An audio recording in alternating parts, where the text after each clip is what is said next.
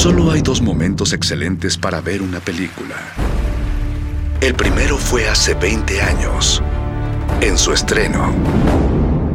El segundo gran momento es hoy. De retinas.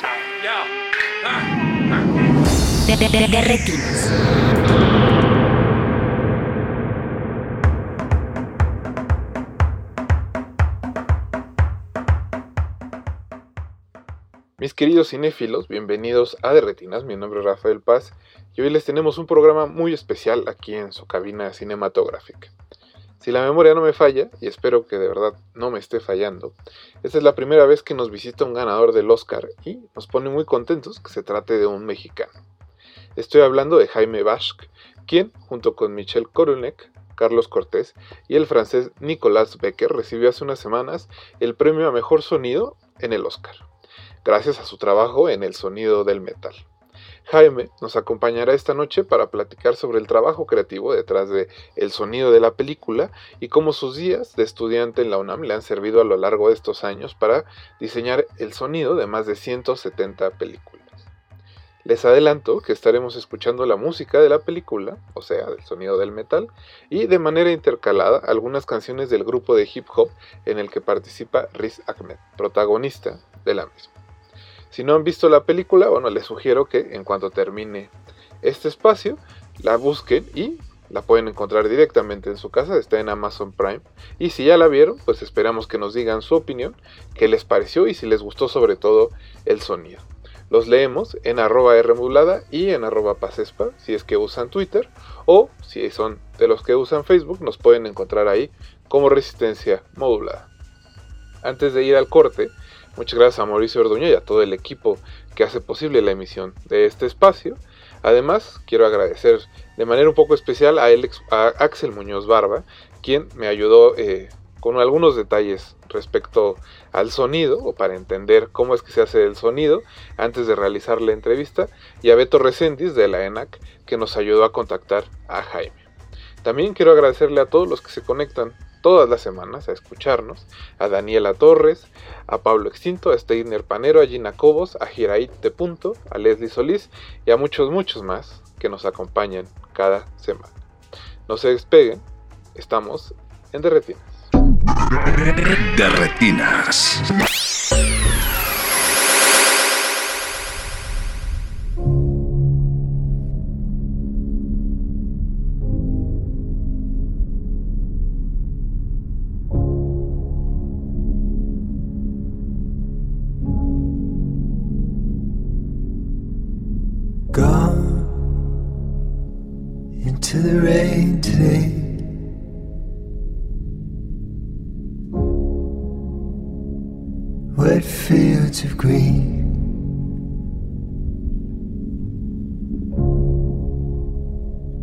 No, I don't stay long.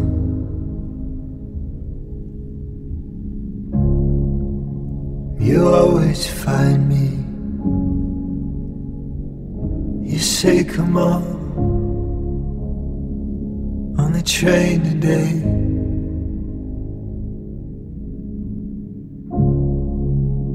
You call my name.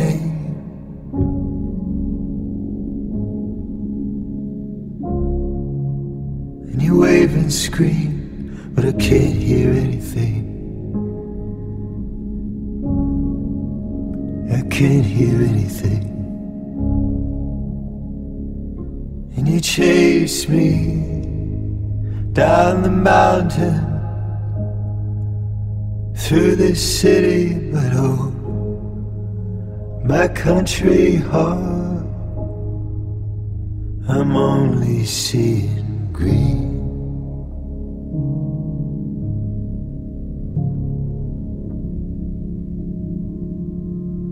Say it's just a dream. And I'm walking in Duro now. sure you may be comfortable. You always got something to say. But come on, I know you ain't really it. All this time, shame on me. You can howl and scream, I can't hear anything. I can't hear anything. And you chase me down the mountain through this city, but oh, my country heart, I'm only seeing green.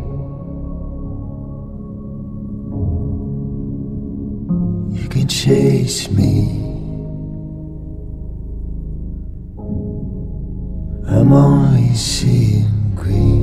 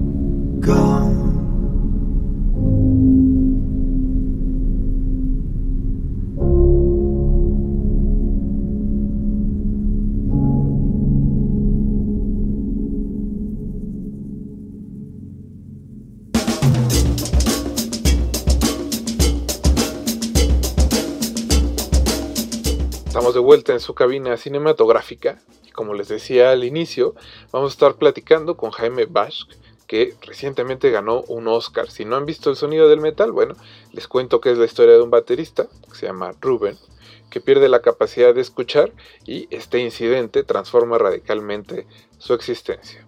En la primera parte de la entrevista, Jaime nos contó cómo fue participar en el Oscar, todo el asunto de la carrera, por ahí su cariño o el cariño que él le tiene al premio, a los varios Arieles que ha ganado a lo largo de su vida y también un poco sobre sus días como estudiante en la UNAM. Vamos a escucharlo.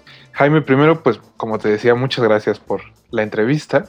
Eh, yo quería empezar preguntándote en realidad un poco sobre tu experiencia en la UNAM. Sé que antes de, de ir al extranjero a estudiar para, para, imagino, ser ingeniero de audio, estuviste estudiando física en la Facultad de Ciencias de la UNAM. Entonces, ¿cómo fue que pues ahora sí que decidiste estudiar física primero.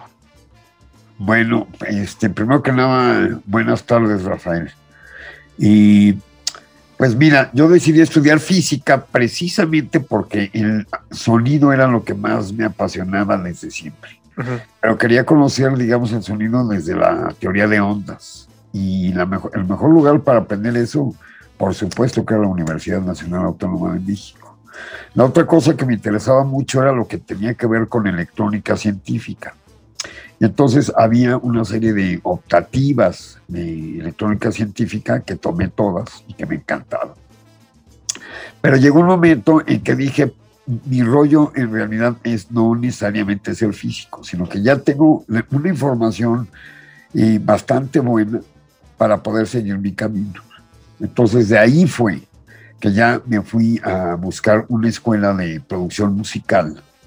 Y, este, y me fui a Inglaterra porque la música de los ingleses en ese momento me parecía sorprendente. A mí me encantaba este, Led Zeppelin, Pink Floyd y toda esta bola de calijos. Y dije, bueno, ¿por qué ellos hacen los discos como los hacen? ¿Por qué se oyen como se oyen? Y aquí en México teníamos ya en ese momento grandes agrupaciones musicales, y, pero no me gustaban los discos. La calidad de los discos no me. O sea, si yo comparaba lo que se. O sea, por ejemplo, oías a los folcloristas, ¿no? Y de repente oías a Inti Gimani grabado en Italia. Este, el Inti Gimani es un grupo chileno que salió en el exilio, que se fue a Italia Y entonces, por vivir en Italia, pues hizo sus, discos allá. Y entonces llegaban esos discos, tuve acceso a esos discos y cuando los ponía, pues era como ir a Pink Floyd, pero con el Inti Gimani. Entonces, y los folcloristas, por ejemplo, una agrupación excelente que no le pide nada al Inti Gimani, es más, el Inti Gimani los invitaba, este, y, como agrupación eran increíbles, pero en la calidad del disco impreso ya aquí era una cosa rarísima, se veían como radio. Entonces, ese fue más o menos el camino que decidí. Creo que la universidad es un gran lugar para que todos los jóvenes creen y parte de su formación. O sea, la universidad es fundamental. El- ojalá todos tuvieran chance de poder tener el acceso a la universidad. ¿Crees que esta experiencia te permitió eh, ahora sí que desempeñarte mejor en, en tu profesión? De lo Por que aprendiste en, esa universi- en la universidad. Por supuesto, porque otra vez, una de las cosas que mucha gente me comenta, incluyendo, por ejemplo, el cineasta Carlos Raigadas, él decía que él había trabajado con otras gentes con las que había hecho el sonido de, bueno, de Japón en realidad, y luego Batalla en el Cielo, la había empezado a, empezó el sonido en España y al final de cuentas no lo acabó ahí, se vino a México, la acabé yo con él. Pero una de las cosas que él me decía es que mi aproximación hacia el sonido era más científico. Entonces hay una parte que necesitas entender de tecnología, hay una parte que la tienes que ver más científicamente, más general, tienes que entender cómo adquirir conocimiento, y hay una parte que tiene que ver con creatividad. Pero no puedes negar ninguna de todas esas etapas. O sea, si yo soy muy creativo, pero no entiendo cómo funciona nada de lo anterior, no sé a qué nivel o sea, nunca voy a poder llevar a cabo mis ideas. Pues claro que la universidad me ayudó muchísimo, me dio una formación increíble. Mis compañeros en ese momento, yo tenía varios amigos megagenios ahí en el salón, con los cuales sigo en contacto. Y este, no, pues, por- por supuesto, hombre. Sí, Yo sé que no es tu primer premio internacional, pero es cierto que el Oscar le cambia la vida a los que lo ganan. Bueno, lo que pasa es que el Oscar es un premio súper mediático. Entonces, el Oscar impacta incluso a un público que no necesariamente es cinéfilo, sino que es como, ¿qué te diré? Es como un mundial de fútbol. Aunque no me guste el fútbol, el día que ganó Brasil, Brasil le ganó a Holanda, aunque no sepa nada de fútbol, me entero. ¿Se me explicó? Entonces, en ese sentido, el Oscar es extremadamente mediático y, y, y tiene un valor internacional en las comunidades, digamos, cinematográficas internacionalmente hablando. Entonces, si yo llego a Alemania y saben que soy ganador de un Oscar, me es mucho más fácil poder hacer cosas que si les digo que pues que no, que no soy ganador de un Oscar o que sí me gané algunos premios, ¿verdad? Pero que sí me explicó. Sin embargo, por ejemplo, y el Ariel en México es un premio muy importante y muy querido, por ejemplo, en toda Latinoamérica. Nosotros fuimos a hacer unas películas a República Dominicana y la gente nos habló porque vio que en nuestros currículums teníamos ganados unos Arieles. Y entonces para ellos era una cosa así majestuosa que tuviéramos Arieles. Y para mí también, o sea, yo creo que el día que me gané mi primer Ariel fue más emocionante que ganarme un Oscar. Pero este, reconozco que sí, es una cosa mediática inmensa.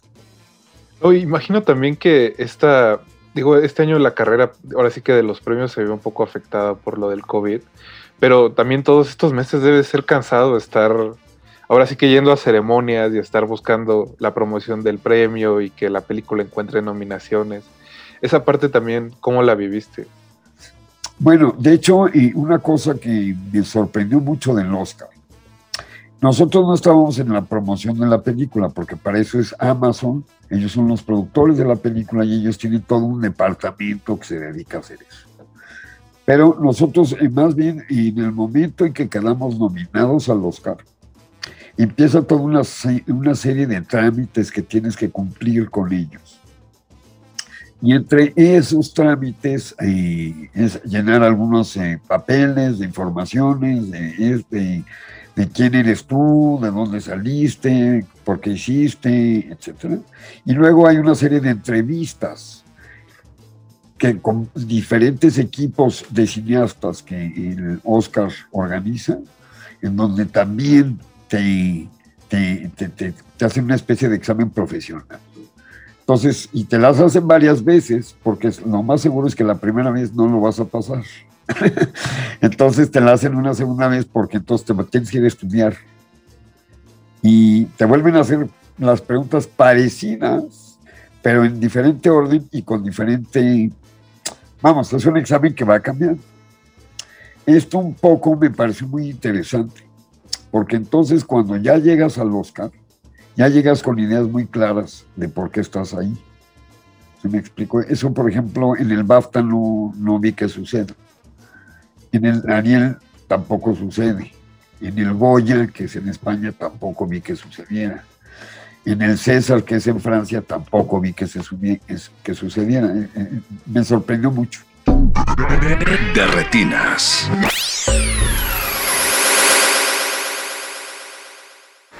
In news from the campaign trail, Donald Trump is calling for all Muslims to undergo a loyalty test.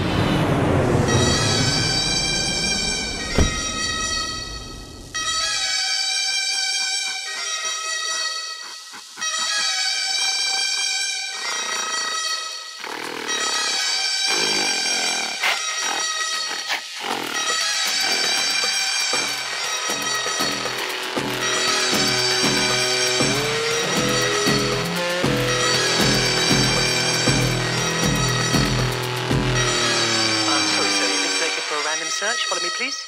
Inshallah, mashallah, hopefully no martial law. Hell yalla, yo yalla, let's rock a show in Ramallah. Kick it with Muhammad when I'm out in Haifa. Kick it with Muhammad when I'm out in Jaffa. I be on the road like every single year, and I ain't see you nowhere just like Hoffa. Do it so proper, looking like a doctor. At the checkpoint, say my visa's doctored. IDF all around running with them choppers. Wanna shoot my papa, got me drinking vodka, got me feeling paranoid, got me drinking wine. Bad, bad ting, and I love how she whines. She don't eat swine, and she looks so divine. I was looking for love in Palestine. Oh no, we're in trouble. TSA always wanna burst my bubble. Always get a random check when I rock the stubble. Oh, sorry, I gotta search you, bruv. Oh, you're that Bray off that film, innit? Tie to tie, vibe in the vibe. We're militant, you're on a milli vanilli vibe. Stopping refugees is just silly blood. What you know about Aeneas in the Iliad? Fled Turkey and he just founded Rome. What if you're drowned in a boat, Yanks eat Turkey? Cause your peeps have found a home. Where you think all the sounds on your phone from? What you mean, Her Majesty's London? Where you think all Her Majesty come from? Trump want my exit, but if you press a red button to watch Netflix, bruv, I'm on. I run the city like my name's Sadiq, not the Syrian city of the beat. Some all I wanna preach, but but that's peak. I shut 'em up like sheep on buckwheat. Oh no, we're in trouble. TSA always wanna burst my bubble. Always get a random check when I rock the stubble. Terminal 5, Terminal 1, think with termites. wanna terminate us. Terminal 5, Terminal 1, think with termites. wanna terminate us. Terminal 5, Terminal 1, think with termites. Wanna terminate us. I'm sorry for the inconvenience, sir. Here's your champagne. Enjoy first class.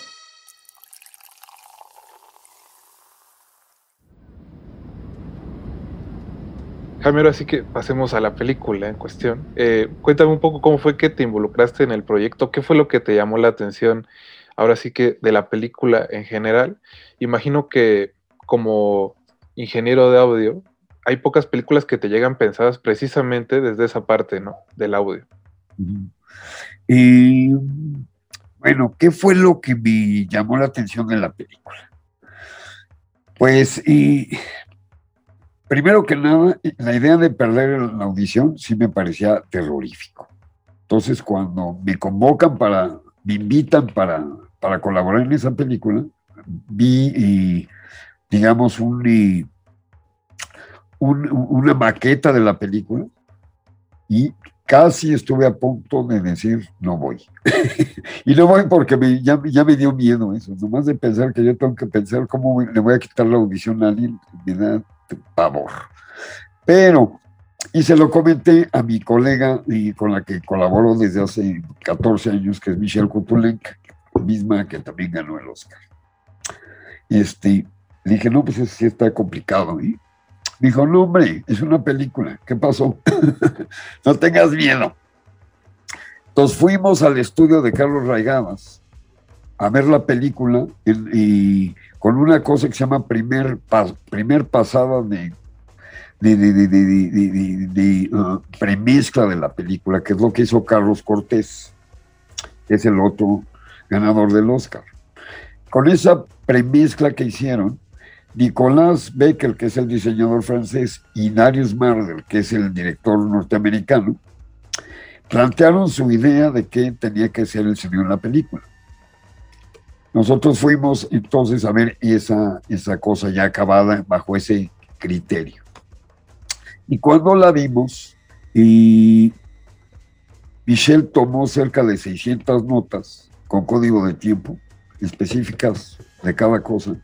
Y yo lo que hice es que no tomé tantas notas, sino nada más vi cuatro notas en general y que había que atacar en la película.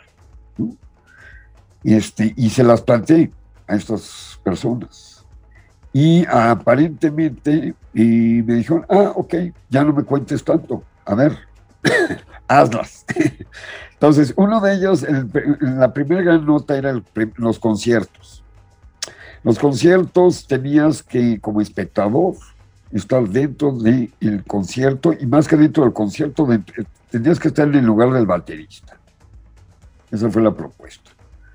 Entonces, en la película se nos pone un formato que se llama 5-1, que son eh, tres bocinas adelante, más unas bocinas atrás, las del surround, más una bocina del subwoofer. Es un, de hecho, es un formato el más chico que hay ahorita, porque ya hay 7-1, hay otro que se llama Atmos. El, nuevo Quake, ahí que está en la UNAM, tiene Atmos y está muy avanzada, de hecho, la sala. Pero esto lo hicimos en el formato más simple de los eh, sistemas inmersivos que se. Entonces, este, ahí hicimos un primer planteamiento de cómo tenía que ser el concierto, desde el punto de vista del baterista. El personaje y eras tú, el espectador, sonoramente hablando. Y eso les, bueno, ya, olvídate, les encantó. O sea, primero se los comenté, pero me dijeron, no me cuentes tanto, porque se oye muy bonito, pero a ver, ¿cómo, cómo, cómo dices que vas a hacer eso? Entonces estuvimos como un día entero en el concierto que dura cinco minutos. Y en realidad, aunque ya era algo muy parecido a lo que nosotros pensábamos, hicimos 12 tratamientos diferentes del primer concierto a lo largo del proceso.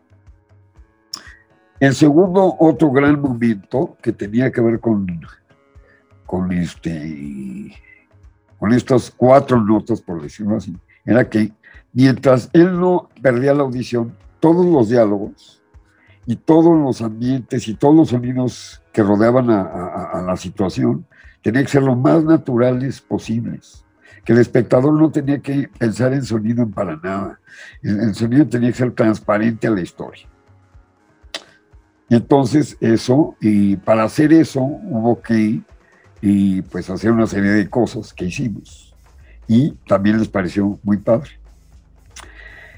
La tercera cosa que les planteamos, bueno, de mi parte, fue que la, la pérdida de audición tenía que ser muy paulatina y tenía que de alguna manera, y hay un primer momento en donde lo marcas, que ahí viene, pero luego hay un momento en que la pérdida de audición no es, no es una cosa que ya se quedó como un switch, sino que es una cosa que va, va cambiando. Porque eh, si viste la película, hay un momento que el doctor le dice, ¿sabes qué? Ya deja de, ya no te sometas a más ruido, porque ahorita tienes este porcentaje de audición en cada oído, pero si sigues, la cosa se va a poner peor.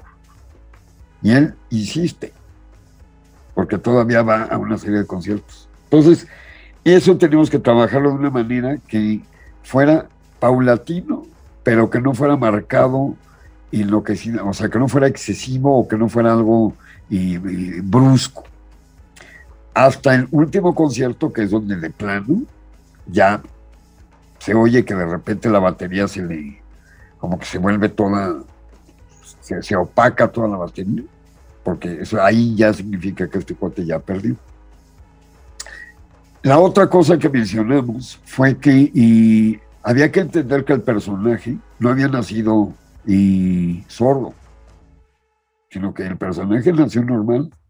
Entonces él, como personaje, tenía una, una memoria auditiva inmensa, aparte de que era músico. Entonces, y, él tenía una capacidad de escuchar diferente que la gente que no está entrenada para escuchar. No, no porque seas músico es que oyes mejor, no, pero estás entrenado para, ¿no? Se habla del oído perfecto, por ejemplo, ¿no? de la gente que puede detectar cualquier sonido, saben qué nota está y qué afinación, etc. Pero esa es otra cosa. En este caso, te entrenas para entender más un sonido que otro, separar, puedes aislar, puedes enfocar sonidos. Eso es lo que aprendes cuando aprendes a escuchar, a oír. Entonces, en base a esa idea, y hay muchos momentos en la película que, y, aunque ya estamos con él en la sordera, regresamos a que todos los sonidos son muy naturales. Los ambientes, todo, todo alrededor, parece que él no estuviera sordo. Pero solamente cuando nos queremos enfocar directamente al interior del personaje, es que nos vamos al mundo de la sordera. La otra cosa que se mencionó al final fue cuando se coloca el implante. ¿no? Que el implante, y como lo habíamos visto en la propuesta que originalmente ellos habían dicho, era que como que todos los sonidos rodeaban al personaje de una manera omnidireccional. Y, este, y nosotros dijimos, no, pero justamente lo que sucede es que cuando tú te pones un implante, lo primero que vas a perder es direccionabilidad. Y entonces, y la direccionabilidad lo que la logras porque tienes dos oídos y porque el sonido llega a diferente tiempo en cada uno de los oídos y con diferente fase. Entonces ahí viene todo el tema de la teoría de ondas y por qué era importante comprender eso. Entonces en ese momento ves, ah, pues claro, mira, pues, si el sonido viene de este lado, primero llega a este oído, se te da la vuelta a la nariz, llega del otro lado, entonces llega más tarde, pero además ya llegó con fase diferente. Y la otra cosa que hay que entender en la sordera es que en realidad y nuestro cuerpo está hecho de longitudes. Un dedo tiene una longitud, la nariz, la cara, las, todas las distancias tienen longitudes, los brazos. Entonces, en realidad somos cuerpos que resonamos, somos resonantes a todo. Y este, esta idea, y por supuesto que Nicolás Becker me dijo, exacto, qué, qué, bueno que no te tuve que explicar nada de eso, porque esa fue una investigación que nosotros hicimos durante no sabes cuánto tiempo. Dije, no, pues es que... Es que yo fui a la UNAM. Ah. Es que yo fui a la UNAM. Entonces, por ejemplo, eso me facilitó muchísimo. Nicolás Becker lo que hizo es que se fue a, un centro en Francia que se llama el que es un centro de investigaciones acústicas y musicales, que dirige Pierre Boulez. Y, este, y ahí tienen una cámara anecoica, pero en la UNAM también hay otra, y en el Poli hay otra. Es una cámara anecoica, es un lugar en donde no hay, o sea, la absorción de, del ruido es casi del 100%, es como del punto 001 que queda por ahí algo. Entonces, una vez que tú te metes ahí, el tema es de que no oyes nada más que tu cuerpo. O sea, si tú te, te metes en una cámara de estas y te quedas ahí un, unas tres horas, de ahí al psicólogo, tienes que cambiar de facultad, te vas a psiquiatría directamente. Este, y, pero lo que hizo Nicolás fue grabar al personaje, a Riz, al actor, le puso micrófonos de contacto y entonces empezó a grabar el, el paso de la sangre, eh, las articulaciones, somos máquinas muy ruidosas. Lo que pasa es que el nivel de eh, sonido es, es de microbeles cuando estamos al nivel corporal. Pero si logramos eliminar todo el ruido, somos unas máquinas ruidosísimas. Entonces, este, ese, eso nos ayudó mucho porque entendíamos muy bien lo que, de lo que se trataba. Por el otro lado, hubo el otro tema de la música, que la música estaba basada más bien en una cosa más hacia la música ambiental. Y tuve la suerte de colaborar con la banda elástica, no sé si ubicas a la banda elástica. Entonces yo trabajé con la banda elástica y también grabé muchos, casi todos los discos con la banda, nos fuimos de gira, hacíamos conciertos, etcétera. Y la banda elástica es eh, para mí una gran escuela, mucho mejor, o sea, de la mejor escuela que tuve de apreciación musical, diría yo. Entonces también cuando llegamos a la película y vemos que es una cosa y, y- más bien basado eh, hacia y, y- y- como música experimental y ambiental, tampoco nos espantó para nada, porque ya habíamos colaborado mucho tiempo con, con la banda elástica, que de hecho hay un disco que se llama Tiraderos, que es justamente son improvisaciones, en donde tú decías y un tema y escogías qué dotación de músicos debían tocar en ese tema. Yo que sé, Niño Asustado se aventó, y entonces decían teclado, contrabajo y flauta. Entonces empezamos una improvisación sobre ese tema. Entonces, bueno, sobre, así fue también la música en la película. Entonces, como que todo estaba muy... y no había eh, nada, digamos, como sorpresivo para nosotros que no podíamos como comprender. Sin embargo, para Nicolás le había costado trabajo que en Estados Unidos le entendieran lo que él quería decir. O sea, me dijo, el problema es que no, no me estaban entendiendo. De retinas.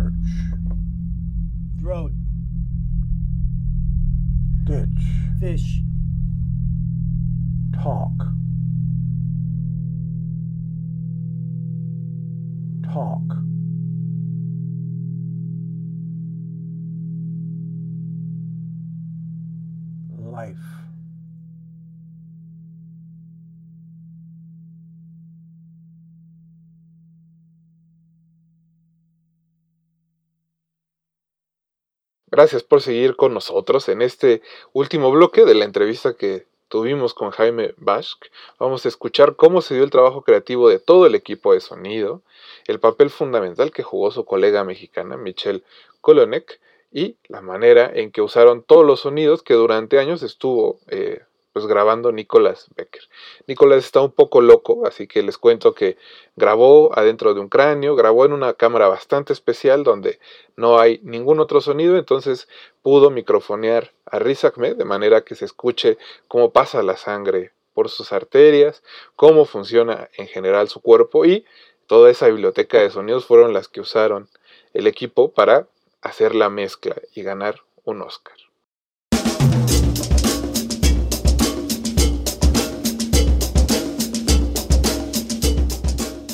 Y justo también quería preguntarte un poco sobre ese, ese proceso creativo, porque como dices, yo había leído ¿no? lo de Nicolás y todo este asunto de grabar en cráneos y todas las locuras que se puso a hacer. ¿Cómo, ¿Cómo tomaron eso, tú y Michelle, y lo transformaron precisamente en la mezcla de audio? Porque creo que ese es el, el, como el punto clave dentro de la película, porque esa mezcla, si algo hace, es como resaltar lo especial que es nuestro sistema auditivo y lo delicado al mismo tiempo de, que exista y que funcione. Bueno, efectivamente lo que sucedió es que Nicolás llevó una paleta de sonidos inmensa que él había eh, realizado, incluso empezó a grabar sonidos un año antes de que empezaran a filmar la película. O sea, porque Nicolás, Darius conectó a Nicolás, porque Nicolás no es nada más, no se dedica única y exclusivamente a hacer sonido para cine sino que Nicolás es un artista sonoro. Entonces, él hace instalaciones y trabaja con otras disciplinas. Ha trabajado también con Brian Eno y entre otras gentes. Por, o sea, Brian ese como que ese no, no falla. Pero, y entonces la cuestión es de que Nico se puso a grabar toda clase de cosas, con todas las posibles técnicas de microfoneo habidas y por haber.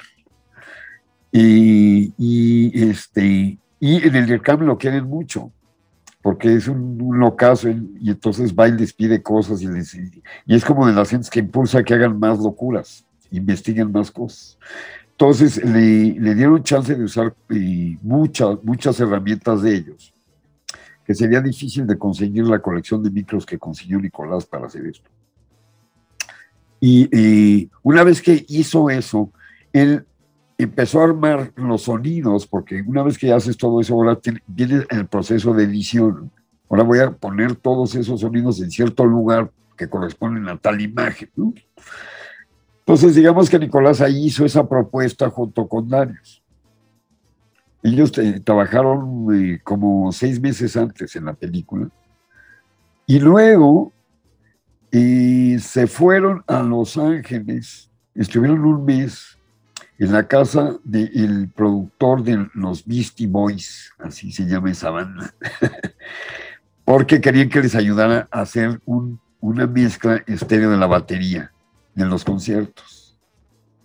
Entonces, este, este cuate que es pues, especialista en, ese tipo de cosas, pues sí, les hizo ahí una cosa muy padre, que utilizamos también en la película pero al mismo tiempo teníamos todos los instrumentos separados, entonces era como la base de, los, de este cuate, de los Beast Boys, y, y, y más todo lo demás. Y, y, en el caso de los demás sonidos, estaba la maqueta hecha, y Carlos Cortés, Carlitos Cortés, es cuando recibe a Nicolás de Adarius en Esplendor en, en Tepoztlán, y, y entonces esa maqueta que tenían, hicieron esta premezcla para darse una idea de que tenían. ¿Sabes? Pero una vez que nosotros llegamos a la película y que les planteamos las cosas y, que gracias a, al haber estado en la Universidad Nacional Autónoma de México, este, platicamos relativamente poco. O sea, sí platicamos un- una tarde, y, pero, pero ya. O sea, Nicolás vio que lo que nos estaba diciendo lo entendimos a la primera. Y Dario se dio cuenta que nosotros estamos entendiendo a Nicolás y entonces relajó. Y entonces llegó un momento en que nos dijo, bueno, esto es lo que yo, esto es lo que yo creo que es la película, ustedes qué pueden hacer con esto. Y entonces Michelle y yo eh, lo que hicimos es precisamente, pues, y poner como claro como estas cuatro cosas que te dije. Y luego, y ya en cada escena la tratamos como si fuera una especie como de pequeña eh, pieza, como si fueran estos tiraderos de la banda elástica. ¿Sí me explicó?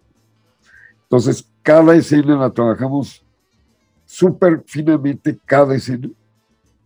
Y luego ya hicimos los ajustes para hacer estos cambios que queríamos, qué tan abruptos o qué tan degradados tenían que ser en cuanto a el mundo de la sordera, cómo regresábamos al mundo natural, cómo regresábamos a los conciertos, y en el caso del implante, y ahí de hecho se hizo una cosa muy interesante, que fue que, bueno, originalmente habían dicho que todos los sonidos pues, estaban por todos lados.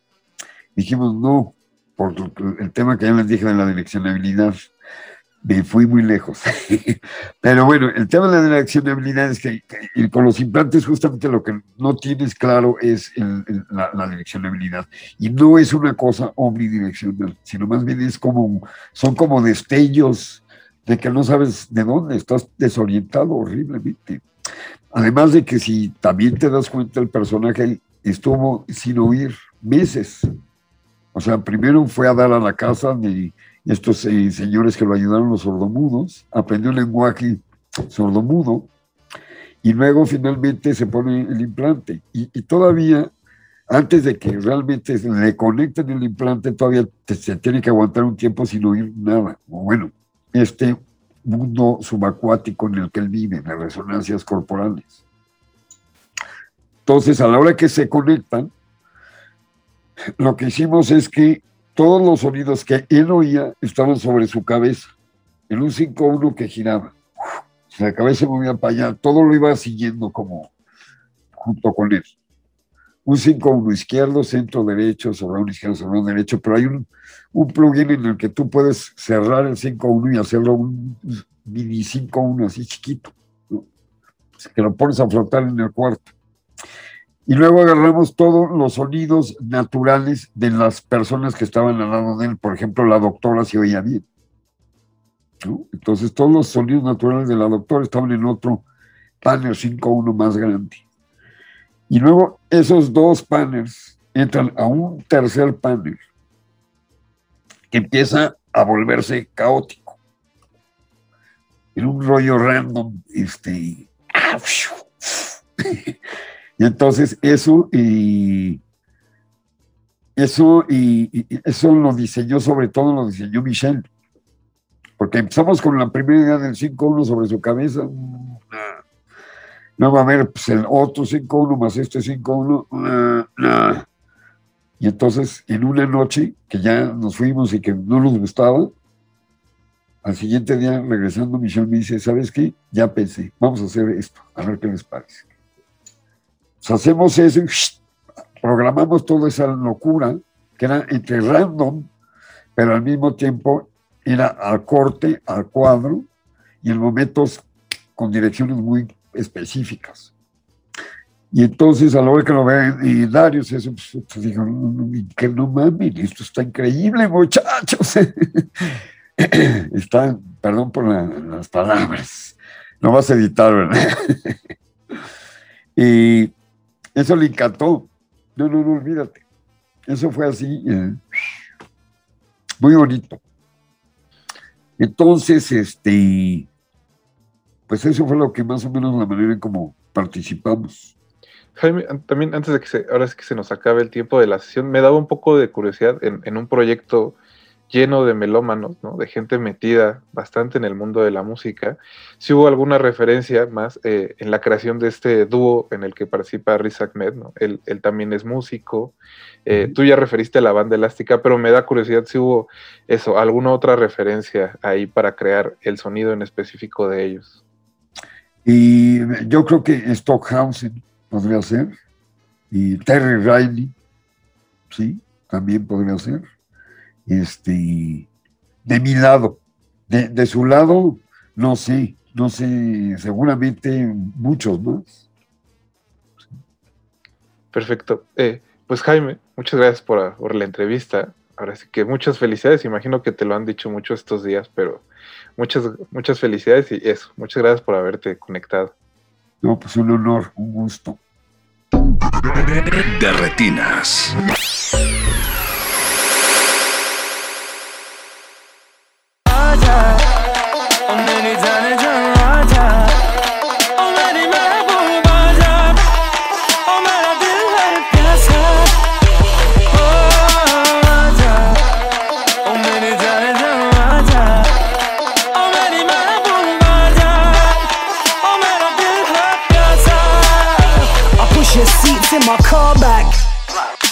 Polish girl chat that Slovak. You sweet like baklava. You know I'm hot as Benny Lava. And if your man them intervene, then I'll go get the balaclava. You man them can't see me. Sideman, man, I'm Mario Luigi. That's you on your fucking green dungarees. Oh,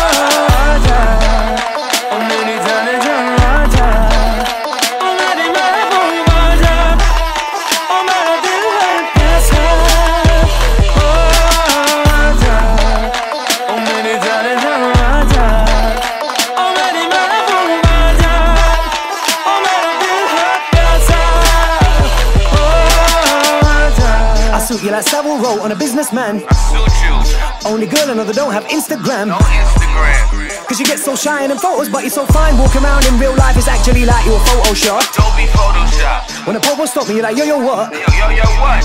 You're so solid like garage when oh no dropped. Oh, no. Girl, you brought me back like Robocop. 80s, baby. Cause other girls, but you turn the FOMO off. everybody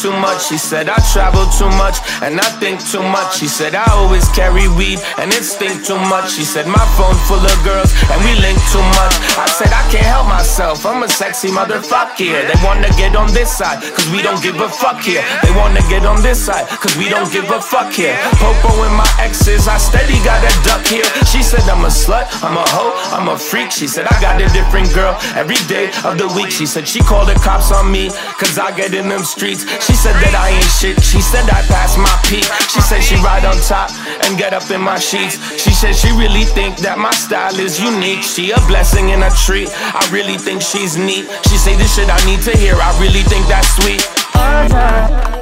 Oh, many times, Seriously?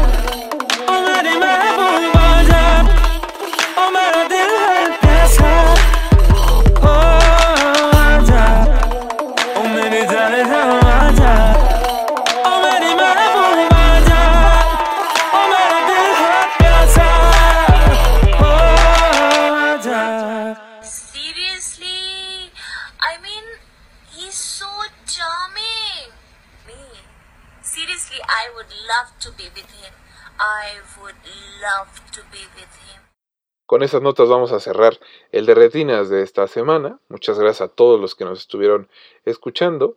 El playlist de hoy, como les comenté al inicio, es una mezcla de las canciones que aparecen en el sonido del metal y el grupo de hip hop que comanda el actor Riz Ahmed, que es protagonista de la película.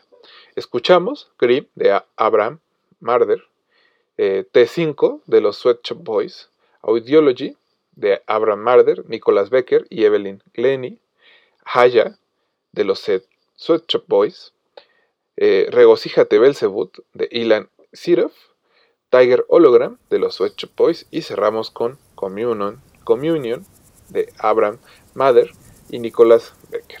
Muchas gracias a Mauricio Orduña, que se encargó de producir este espacio y a todo el equipo que hizo posible su transmisión. Mi nombre es Rafael Paz y tenemos una cita la próxima semana para hablar de cine aquí en De Retinas. Hasta luego.